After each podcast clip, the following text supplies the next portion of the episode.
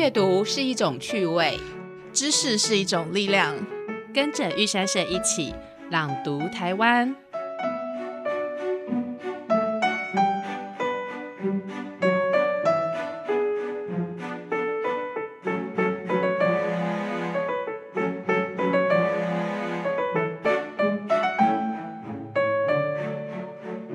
大家好，我是新月书房的芝雅姐姐。今天呢，很高兴在这呃玉山社的 Podcast。节目里面又跟大家来介绍新月书房的书。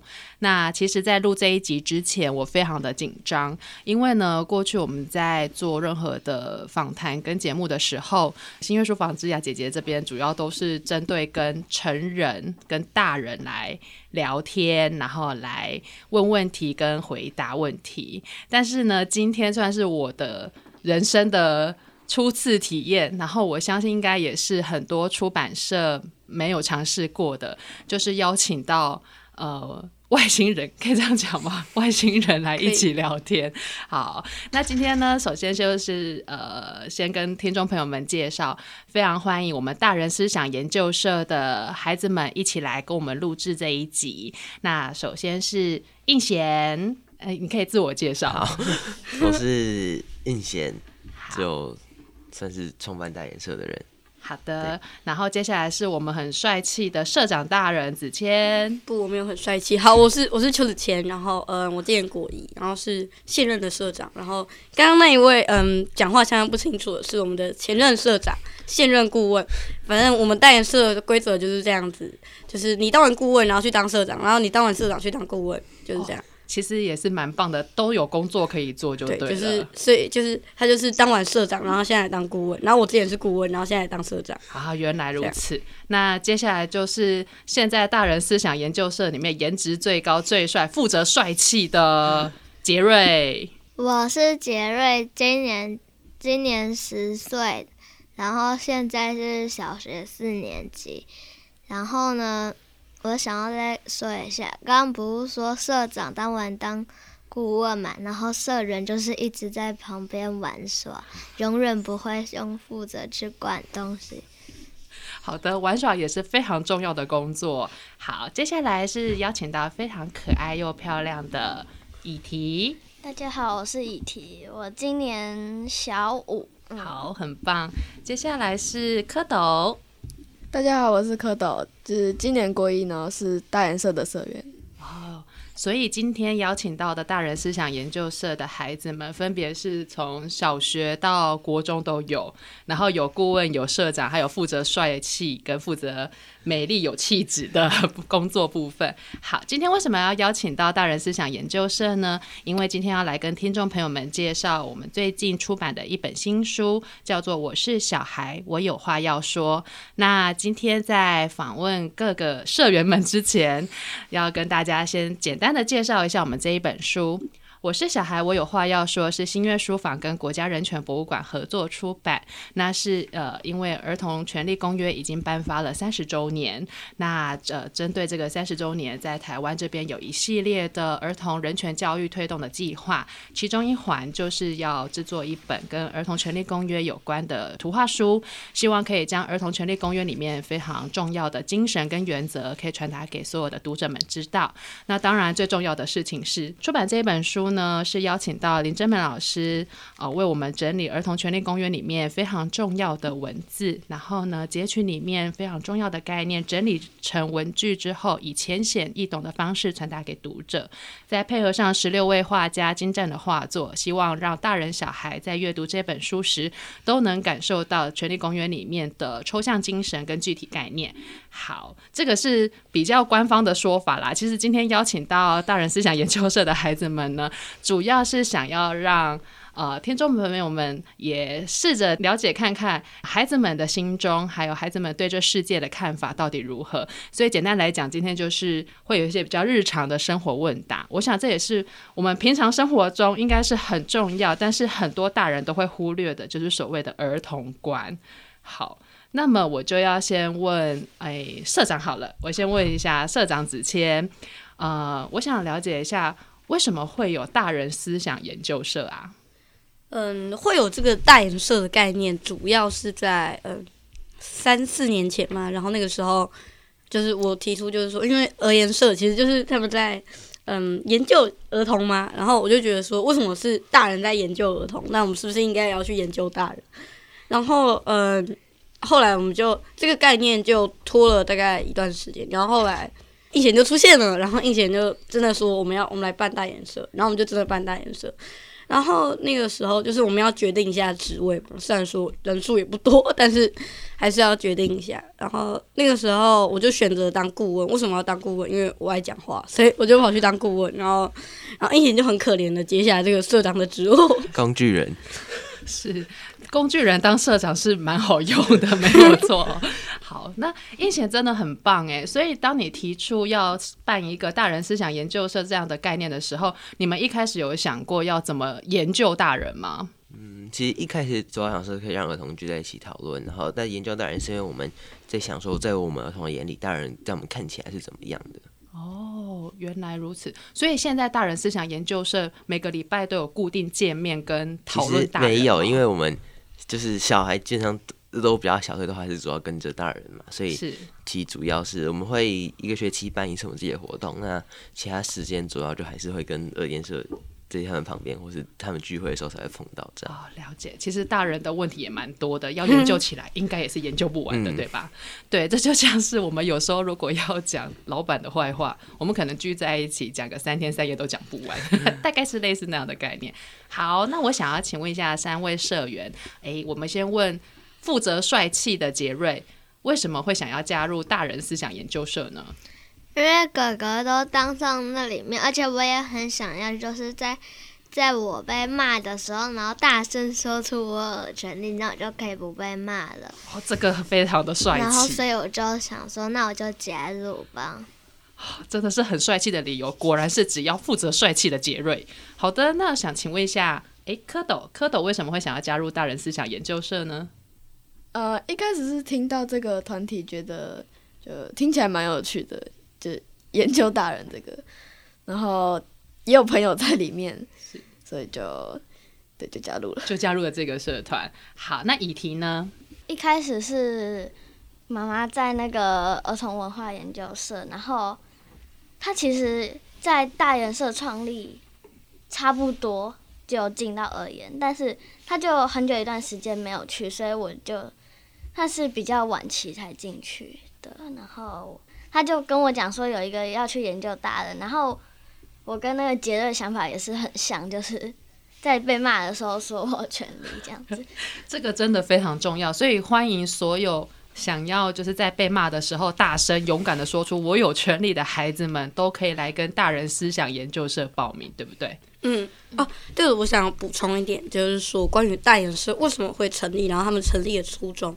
嗯，一开始一开始大研社这个概念是属于就是那个时候，因为儿研社通常他们在讨论的时候，小孩有一起来嘛，但是小孩就没有一个他们真正要做的事，他们就只去那边，然后嗯，大人在旁边讨论，然后他们就自己去找事做，然后就觉得说，那我们是不是也可以聚在一起，然后讨论一样东西？所以，嗯，为什么会有这个大人？一开始文本在讨论名称，其实我们还讨论了大概一个下午，然后原本是要大人文化研究社，为什么会这样？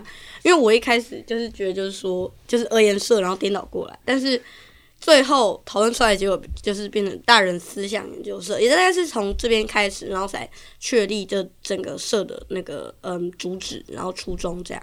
了解，大人思想研究社这个名字取得很棒，因为过去都是大人从事儿童研究、儿童的思想还有儿童学这个部分，现在反过来有大人思想研究，这是一个很值得鼓励跟期待的社团，也希望在各地的呃孩子们听到了以后，也可以跟朋友一起创一个属于自己的大人思想研究社哦。那刚刚孩子们都有提到一个很重要的事情，就是在被骂的时候，可以大声的说出“我有权利”这四个字。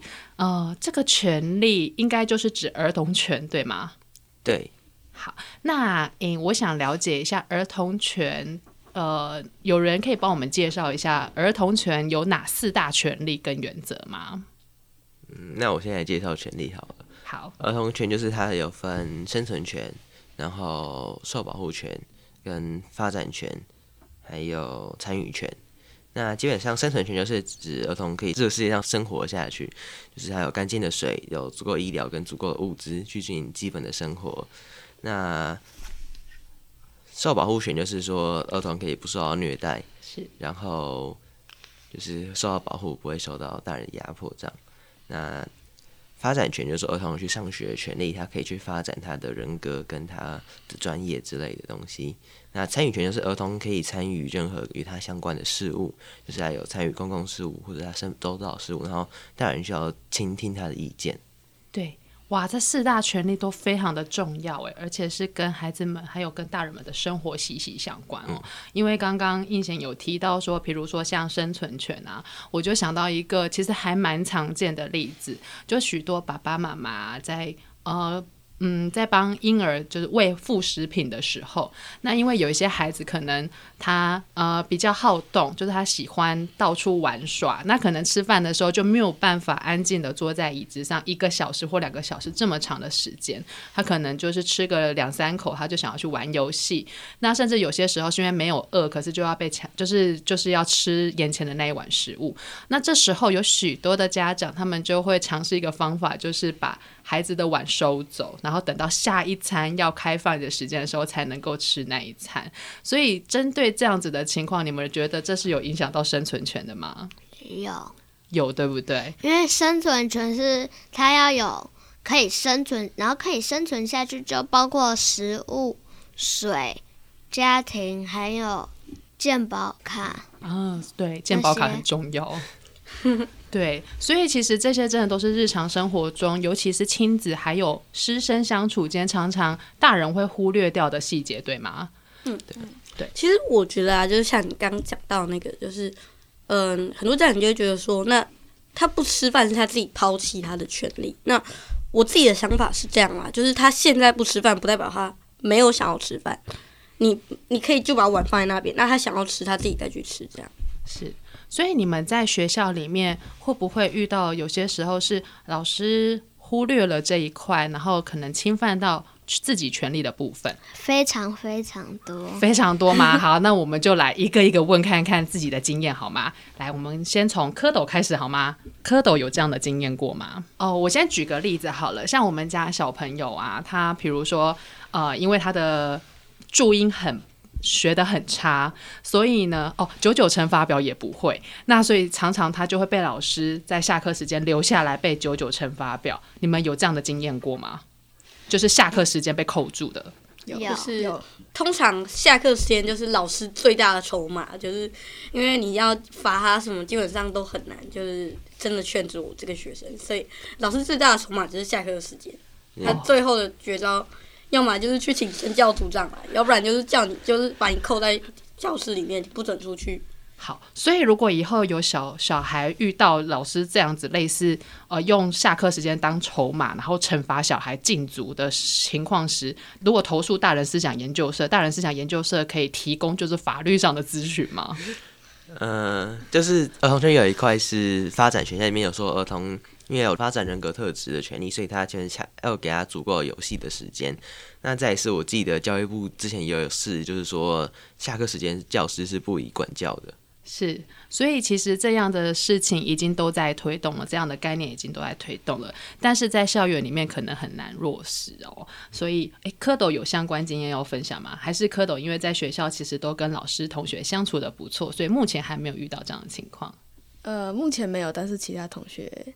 有时候只是下课会被留下来。哇，那如果你看到同学下课被留下来的话，会试着想要呃安慰他，或是帮他缓解这样的情况吗？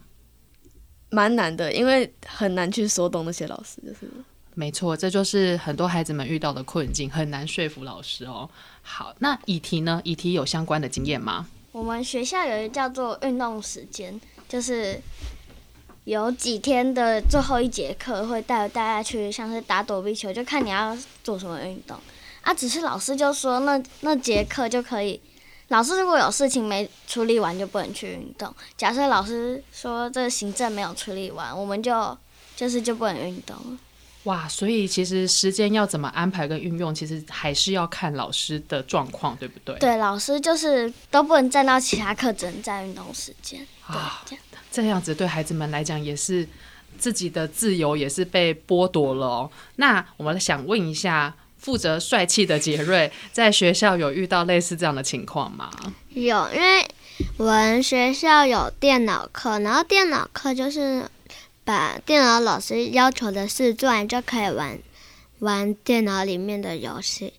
然后呢，老师知道这个秘密以后，就开始用他的死脑袋思考，然后呢就说，只要你们功课没有订正好，你们就不能去电脑课。然后呢，有些就是在班上垫底的人就很可怜啦，他们就完全没有去过一节电脑课，这真的是太凄惨了。从上学期到下学期。哇塞！所以其实你的电脑老师可能跟我的电脑老师是同一个哎。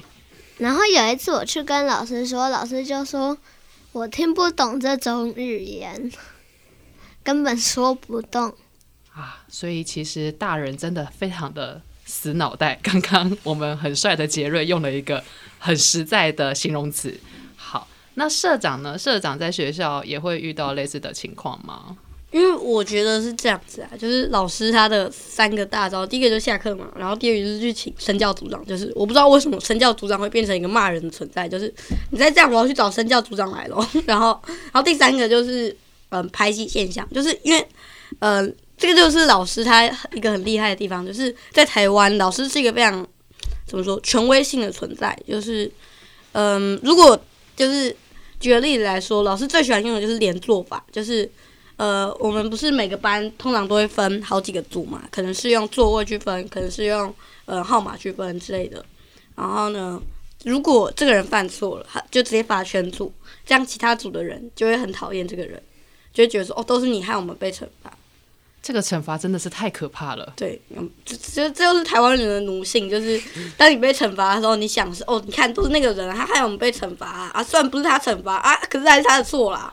对这样的事情一路到大人的社会事件里面也是常常发生的哦，所以可见大家其实，在小学就是在小时候阶段受到这样的待遇，会不知不觉的养成一个服从的习惯，一路到呃成人为止。那所以呃，其实这样的情况听起来，呃，十年前或是二十年前，芝雅姐姐在小学的时候也是类似这样的情况，好像一路都没有改善。那应贤呢？应贤现在在国中对吗？嗯。其实我是自学，我没有回去国中，但是就最近我回去考模拟考，就是你会发现那个老师其实对学生是还是蛮凶的，完全没有尊重孩子们的意愿。对，所以呢，其实这样的呃，应该是说我我比较用比较强烈的词好了，大人运用他们的权利来压迫孩子或是限制孩子这样的情况，其实。不是只有在校园里面发生，呃，有时候是在家庭里面发生。那有时候时候，甚至是你在呃外面的世界，比如说你在百货公司、在公园，都有可能会遇到，对吗？嗯。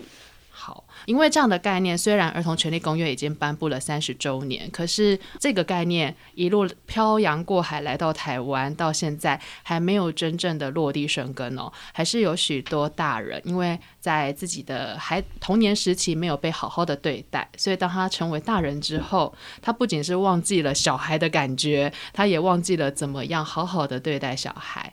那呃。我想了解一下，大人思想研究社会不会有一个目标，是想要把儿童权这样的概念传播给更多人知道呢？对，这其实我们目前主要在做的事情。好，所以嗯，其实我们希望就是说，就是这个东西应该是要变成，就是所有人都知道，而且所有人都会去做。就是因为现在就是属于那种，嘿，有这个法律，但是大部分人都不知道，而且大部分人都不会去做。就是它还是一个嗯。有这个名字，但是实际上是没有在执行的态状态。了解。那么我想要请问一下大人思想研究社的社员们，呃，因为其实你们现在有这样的目标，想要去推动，让更多人知道，不管是大人或小孩。那对于你们自己，因为你们是大人思想研究社的种子，所以你们有试图的呃去做了什么样的事情，把这样的概念传播出去吗？还没有，也还在思考具体的方法，所以空气瞬间凝固。不过这个都很正常，因为的确这样子推行起来是不容易。那很帅的杰瑞有尝试过吗？有，因为有时候老师在留的时候，我就会故意跟老师对抗，跟那些要补功课的人说没关系，下课是你们的权利。然后结果一回来就被老师臭骂一顿。有一次，老师又在罚电脑课的时候，我又跟他们说没关系，去去上课是你们的权利。结果一回来又被臭骂一顿。那你有被写联络簿吗？没有，因为我在班上算是跟老师蛮好的。哦，所以也是跟老师有交情就对了，真的是非常可爱。不过这真的很重要，我也很希望你有机会可以当。我儿子的同学好吗？因为他很常被限限制下课时间。不过，呃，他们班的情况就是非常的逆来顺受。老师说不能下课就不能下课，老师说要站在椅子上罚写，他们就站在椅子上罚写。所以呢，其实，在班上还是有需要这样子非常有勇气又很帅气的人，大声的说出说你们有下课的权利，这是一个很好的呃示范。好，那呃应贤或子谦呢，在。班上或是在自己生活中有想过或是有尝试过怎么样去具体呃推动你们的目标吗？嗯，其实我一开始就是先跟身旁的朋友讲说，其实有这个东西。那再来就是，其实我们像是来上这个 podcast，或是我们之前有办好几次的园游会，就是请问大人，就是希望透过让小孩问大人问题，让大人可以意识到，就是小孩跟大人其实对，就是可以是对等的关系。是，嗯，就是。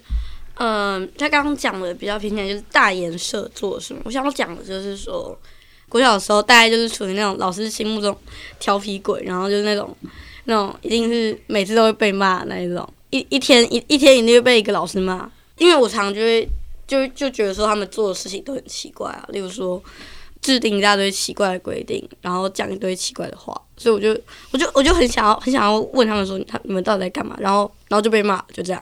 还有一次就是说，因为我们之前有去举办园游会嘛，就是我们参加那个国家人权博物馆园游会，然后那一次我就拿到一个就是册子，就是上面写了那个学生的权利。然后我就刻意把它放在教室里面，这个样子的传播是蛮重要的。所以听起来大研社除了在具体生活中为同学发声之外，也有举办园游会，然后甚至是在呃一些重要的场合积极的推广这样的概念。因为我看呃有一些新闻报道，你们还有就是设计一些跟儿童权有关的游戏。然后是在园游会里面的时候，让呃来参加这个游戏的大人跟小孩都进行问与答的内容，可以稍微为我们介绍一下。就是大概就是我们会有一个很大的很大的一个板子，然后就是小孩跟大人用两种不同颜色的算便条纸，然后小孩就会写上他的问题，那大人就可以在旁边贴上他的回答。哇！这个游戏设计虽然像听起来很简单，但其实你们后面在设计题目这些应该都很不容易。其实因为一开始我们其实会先贴，就是让我们自己，我们自己有小孩嘛，就先贴讲我们想问大人的问题，让大家知道，就是因为一大家写问题的时候会会其实会先看上面的问题，然后可能就会写类似，所以假设第一个人问了。呃，可以给我吃午餐或是什么，就是可能比较会偏掉，所以我们就也不说偏掉，就是所以我们会之前写一些我们觉得跟儿童权利有关的问题上去，所以就是让下面看的人，就是他们会，就是说可以写可能比较类似的问题这样。OK，所以就是扣紧儿童权去设计整个问题，然后让呃参与者可以呃执行。我觉得算是可以意识到他们自己的自身的权利。就是，然后因为这个，其实我们有两个游戏，我先讲，我先再补充一下第一个游戏，就是我们贴那些问题，就是主要就是我们自己想问，因为我们怕就是说问题是大人先来，然后他们就找不到问题回答，然后他们就不知道要干嘛，所以我们就先贴一些问题，然后有一个很有趣的地方就是说。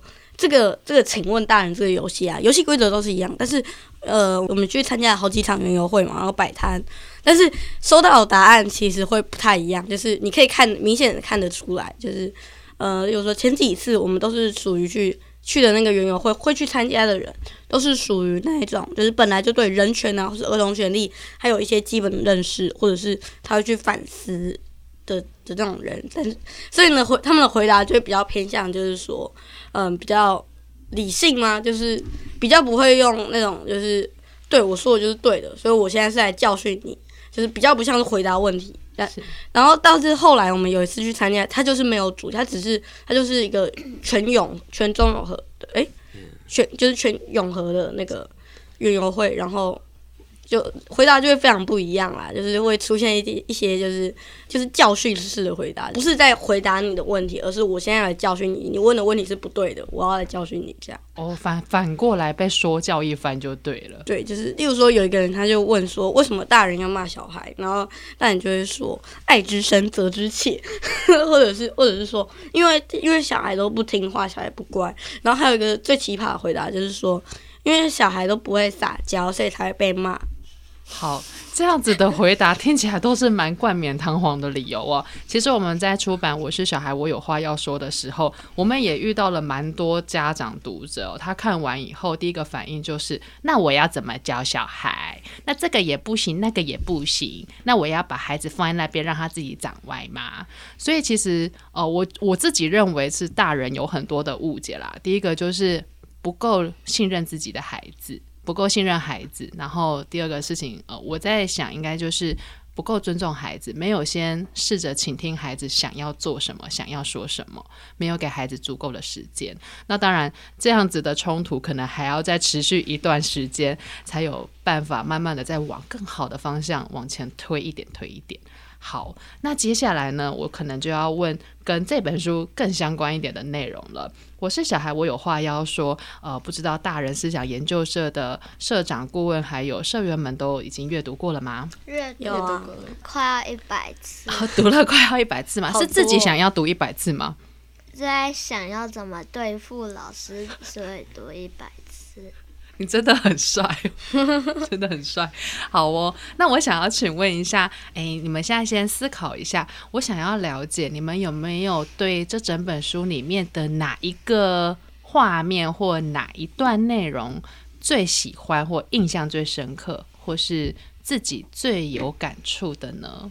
我们大概想个三十秒。快问快答，三十秒，所以就问。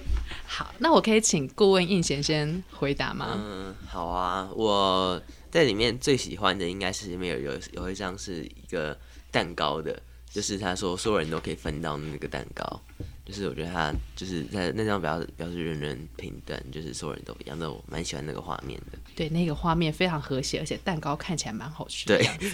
对，这很重要。那子谦呢？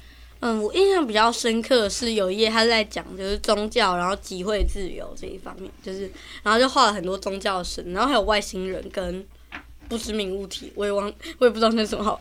然后呢，我觉得这个就是嗯很清楚的表达出就是这个这个自由上面的含义。对宗教这件事情其实不太容易，因为宗教呃，应该说对许多人而言，它是要到非常有一点年纪才能够理解什么是宗教，然后宗教之间的规范是什么。但是其实真的台湾有很多的小孩，他们从一出生就被自己的爸爸妈妈决定了宗教，所以我看到那一页的时候，我也蛮有感触的，因为有很多的孩子他是从小就是跟着爸爸妈妈信仰某个宗教，那可能到长大后他想脱离，或是他从来都没有想过自己要不要脱离那个宗教，所以其实这一点，呃，也是我在看这本书的时候很大的收获，就是这个也是孩子的权利。好，那很帅的杰瑞，我最喜欢有一页，就是有一群小孩，他们就是在玩，然后还有一些小孩在一个锤子里，然后那个锤子就在锤一个草地，那我就觉得，因为那那些小孩就玩的很开心。原来如此，我一直以为然后那一页是要要讲的是，就是就是都要为儿童的最佳利益做考量。哇，这句非常的重要。其实我刚看到那一页的时候，我以为那个锤子是要去锤扁，就是损害小孩利益的大人，是吗？杰瑞，你觉得是吗？还是 还是一样子锤草地？我觉得其实那个锤子就是代表，就是说，当我们真的要，就是有点类似，就是我们要去审判一个小孩，或者是不管是这个小孩做什么事，那我们还是要以这个小孩他的利益去做考量。哦，这个可能就是跟我们最后一页更有相关了，对不对？当孩子呃犯错犯法的时候，我们仍然要以他是儿童这个角度来考量，他应该要接受到的什么样的惩罚。好，那我想了解一下蝌蚪呢？蝌蚪对于整本书里面有比较有感触，或是喜欢，或是印象最深刻哪一页吗？有一页是有很多孩子在就是树上跟草地上玩，然后他这边写是说，请给我做自己的自由，如果我累了就让我休息，我要有闲暇去做符合我年龄的游戏和娱乐。这一页真的很棒。我在做编辑的过程当中，我看到这一页最感同身受的就是那一句话：“如果我累了，请让我休息。”这件事情真的不只是对大人，对小孩来讲也非常重要，对吧？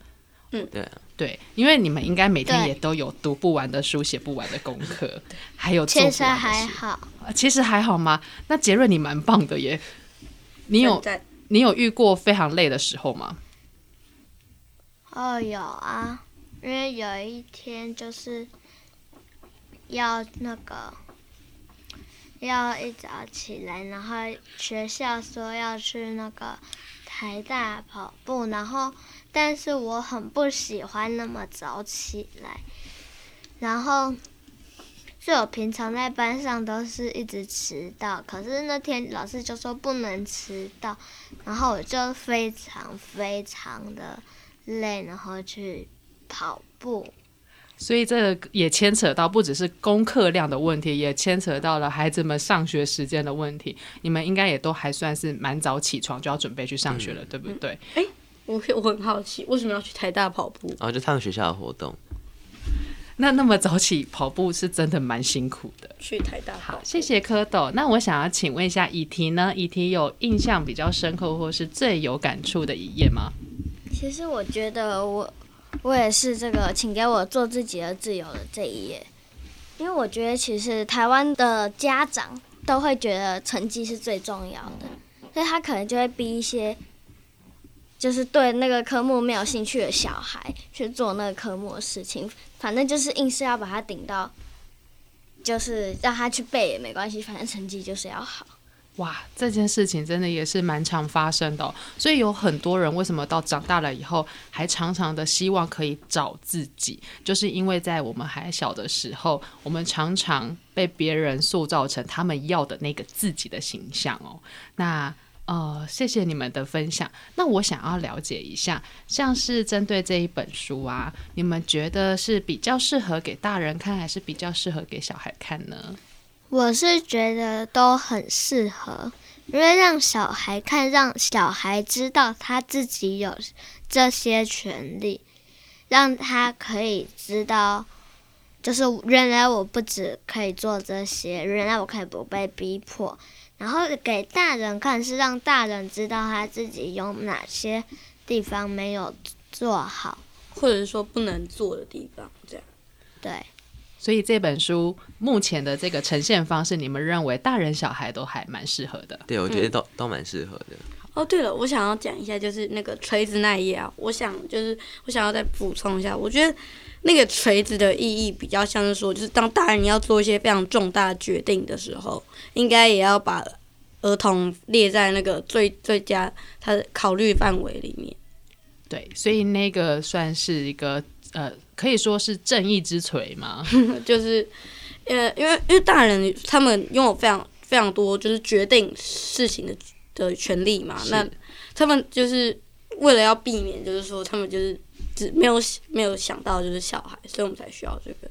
OK，说的非常好。所以其实这个锤子在某个部分来讲，它也就像是大人握起来的拳头。当你准备要去决定一些事情，或是当你要去做一些决定的时候，应该要考虑到的是你手上的是孩子，你要决定的是把他捧在手心里，还是把他捏在手心里，这样的差别，对吗？差不多就是这样。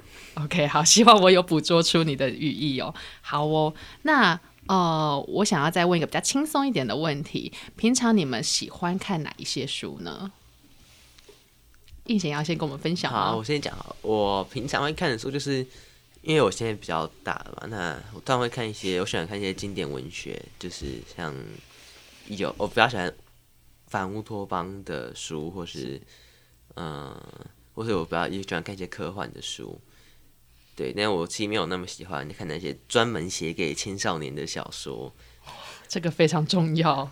就那些所谓的嗯桥梁书这这种就是没有，其实有很多专门写给青少年的。对啊，就是他们都会写上青少年读物，然后就是那一种青少年不想要看的，然后打上那个青少年读物。行政院推荐。好的，好书大家读，好书没有啦，那个大家读。那个那个还蛮准的。两位是开了就是乌兹枪吗？全部都把那个台面上一系列的奖项都扫射过一次哦。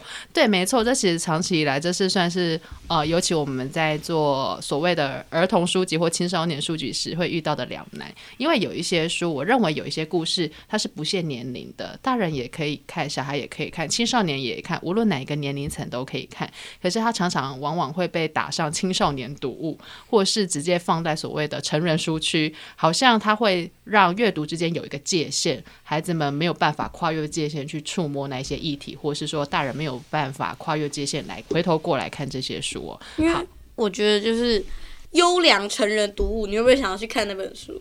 你会不会觉得这本书很好看？我会觉得它蛮做作的。对吗？就我是觉得，所以就差不多这个立刻概念啊。挑另，我觉看到得立刻挑另一本，就是完全没有什么奖项的，然，然后拿去看。哇，这个阅读习惯蛮酷的。所以如果上面打上非常不好看，你会看吗？我会看它真的到底是不是非常不好看。真的非常谢谢你，出版社就是需要这样的读者。好的，只是那个非常不好看，可能只是大众，它可能是小众。哦、所以个人的阅读口味都不太一样，对不对？所以以题呢，以题有比较喜欢看哪一类的书吗？我比较喜欢看就是科幻的小说之类的，哇，科幻小说这个真的也是蛮酷的。像是那种对，科幻科幻小说里面有很多想象的事忘记，忘记署名了。没有关系，因为科幻类的书籍其实真的是老少咸宜。那蝌蚪呢？蝌蚪有比较喜欢的书籍吗？我也是蛮喜欢看小说类，那最近会看一些算是散文或者是别的那种记录生活那种。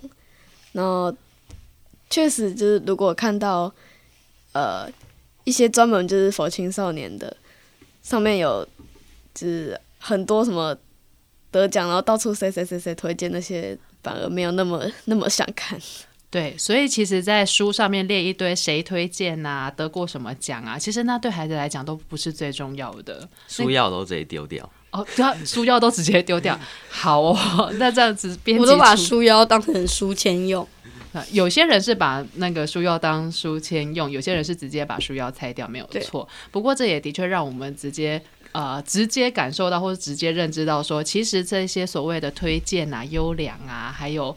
呃，最佳这些其实都是大人给予那个读物的评价。对于孩子来讲，这些评价都不是最重要的，最重要的是自己最喜欢什么样的事情，对吗？嗯，就是像刚刚讲到那个优良青少年读，就是一看就会觉得，就是说，哦，这个又是某个大人，他觉得，哦，我超级了解青少年的，我知道青少年适合什么东西，来这本书超级适合你的。然后，然后就是一整人就觉得说，哈，你为什么会知道我喜欢什么？特别是就是人类这么多种，人人类的思想这么多种，你怎么能肯定就是说，哦，这个这个十二岁到十六岁一定是喜欢这一种书，所有人都喜欢这本书，所以我把它当青少年优良读物。所以有时候会觉得这样的推荐语也难免太过自以为是了。对，就是看到那个，其实会忍不住就感到反感。完全能够理解因为通常大家喜欢看的都是我讨厌看的。哦，原来，所以您的阅读习惯真的非常特别。好，那稍后你再跟我介绍一下你喜欢什么样的书好吗？就是关麦之后，好吗？可以给我一点参考好吗？谢谢你。那呃，我想要了解一下，因为呃，有蛮多人觉得图画书是给年纪更小的孩子看，甚至就是在幼儿园时段看。你们现在呢？现在也会读图画书吗？有一会啊我觉得是看图画书它做它里面的内容跟它的算画风吧，因为图画书其实绘本其实分分蛮多种的。是。我每天都会看一本，你每天都会看一本，那你有最喜欢的图画书吗？没有。完全没有，就是都还呃会翻，但没有特别喜欢的。对，OK，因为我觉得是这样子啊，我们不能把每一种书籍，然后我们都把它归，就把它就是全部都是这样，就是可能大部分是这样，但它还不是全部。就是我们不管怎么样都不能把它说是全部，就要这样。你不能因为小说这个类别里面，然后一本非常非常烂的小说，你看到就想吐的小说，但是你也不能因为这样，然后你就说小说都是那一种恶心的人在看的。哦，没有错，这个是讲到一个重点，我们不能随意给人家贴标签跟分类，也不能以偏概全，对吗？嗯，所以我觉得就是说，绘本虽然蛮多都是给小孩看，但是嗯，并不是全部都给小孩看，而且那些给他们可能是特别设计给小孩看的。小孩不一定喜欢，就是就是跟那个青少年优良读物差不多啦，就是那种书面上打上就是说幼儿最佳读物的，通常这些就是小孩都不会喜欢看。没错，那我想要请教一个问题哦。其实，因为在对于儿童跟青少年呐，呃，国家还是会有一些法律去制定，比如说，可能有一些书籍的内容，它就会限制几岁才以下，或是几岁以上，应该说不能，呃，如果你没有满十八岁就不能阅读的内容。那你们会觉得像这样的规定是合理的吗？嗯，我觉得他在他在以前应该是合理，可是他在现在其实没有那么有效。就是因为忘记网络就是非常的发达，对对，所以就算呃法律再怎么禁止跟规定，孩子们还是有管道可以阅读得到，对吗？OK，那你们觉得为什么要制定这样的法律呢？我觉得法律应该是他们觉得就是依照儿童的心理发展阶段，还没办法接受那样子的内容。但是我觉得如果那样子内容他们一定会看到的话，那你不如让我们去网络上看一些。奇怪的东西，不如就是给他们看一些，就是好的东西，然后可以可能有适当的注解或是什么的。不奇怪的东西，就是让他们有先有一个正确的观念，才去看到那些东西。是，所以刚刚应贤讲到一个很重要的概念，其实呃，直接做一个表层的限制，它并不能真的限制住什么，或是保护了什么，而是说应该要用正确的呃陪伴的方法、引导的方式，让孩子们去接触各种议题哦。不过这样的。概念，或者说大人一直想要保护孩子的这个欲望，所以就会让这种所谓没有满十八岁不能阅读，或是不没有满十八岁就不能浏览这样的规定，一直不断的存在。那使得许多家长或者是在大人在选择呃读物或是休闲娱乐的时候，会直接的跟从这样的规定，那就会让孩子失去了很多接触的机会。我之前听过一个比较呃让我有点惊讶的事情，就是。呃，有一些家长是不让孩子在小学阅读鬼故事的，你们觉得这个会有影响吗？酷哎，还是他是怕什么啊？还是怕小孩做梦？是不是？就是我有听过，是觉得小孩做梦晚上会会哭嘛？那他们就晚上没办法睡觉，觉得很麻烦，那干脆都禁止好了。啊，这是真的非常可惜，因为我觉得鬼。可是我觉得你越禁止，就会就会有越他们就会越想去看，因为动物就有一个本能，就是越被禁止就越要去做，越想要试试看，对不对？就是人类刻在 DNA 里面的本能，就是天性，天性。哦，你说不行是不是？好，那我们去做做看看行不行？好，所以其实透过今天的。简短的闲聊，我们可以知道说，有一些事情其实不是我们大人所想的这么简单。坦白说，这就是为什么我在进行采访前非常紧张的原因，因为就是像我一开头讲的，过去。我太长一段时间都是熟悉跟大人对谈了。我们在我跟受访者都比较习惯的使用所谓的大人的思维去进行整件事、整个整本书的讨论，或者是整个思想的一个交流。但是对我来讲，我今天早上起床就在想：哇，我已经很久没有当小孩了。虽然我现在有小孩，可是我真的太久没有当小孩了。我甚至觉得，尤其自己有小孩后，会忍不住把自己变成大人的角色去。看待小孩，所以能够今天在这里跟大人思想研究社这样子。还算轻松的对谈，对我来讲也收益蛮多的。那这样的节目内容，我想应该对听众朋友来讲，应该也收获蛮多的。有很多事情是我们过去忽略、没有想过的。那透过大人思想研究社孩子们的分享，以及我是小孩，我有话要说的内容，希望呃未来我们在面对孩子时，能够用更开放，以及更像在对跟我们一样年纪的人的方式去跟呃。这些眼前身材比较小一点的人做一个互动，对吗？嗯，对。好，那我想问最后一个问题，然后这个问题就当成我们今天节目的总结了。那我想要问，呃，如果要用呃以你自己的经验来分享，你会希望大人们用什么样的态度跟你互动，或是跟你呃交流呢？我是希望是可以就是对等的关系，就不要他在上面，我们在下面，或是怎么样？就是他们愿意今天我们的意见，愿意跟我们讨论。好，这个非常重要。那之前呢？就是因为我希望就是说，你就我们就是把对方当做是一个人类，然后就是嘿，我在跟人类讲话，而不是我在跟大人讲话，或是我在跟小孩讲话。就是因为有一些大人，他们遇到小孩的时候，他们会自己就是，嗯，他们可能就会做一些很奇怪的举动，例如说蹲下来，然后然后他觉得，嗯，我有尊重小孩了呢，赞赞。但是我觉得其实没有必要这样啊，反正就是把对方当做正常的人类，好好沟通就是了。哇，这个很重要，不要刻意的去做一些好像自以为有尊重的举动，对吗？对。好，那很帅的杰瑞呢？我觉得，因为人人生而平等，所以你在跟他讲话的时候，就是要用一种你平常跟朋友讲话聊天的感觉讲话，哦，就是而不是就觉得好像在跟什么宠物讲话一样。这个蛮重要的，很多人的确会把宠物跟小孩的界限搞混哦。那蝌蚪呢？就他们刚才都都有讲，然后但是给孩子权利跟放任是不同的事，所以很多人觉得说，那我给孩子那么多权利，那那那他这样不就什么都可以做？那这样要怎么限制他们？是，所以其实这样的观念还需要再更进一步的理清，对吗？对，因为像我现在国中，就是还是有些大人就是跟就是孩子讲话会就是会有蛮奇怪的一些举动，或者什么声音变得很奇怪啊之类的。哦，声音变得很奇怪，这是一个很很蛮常见的现象。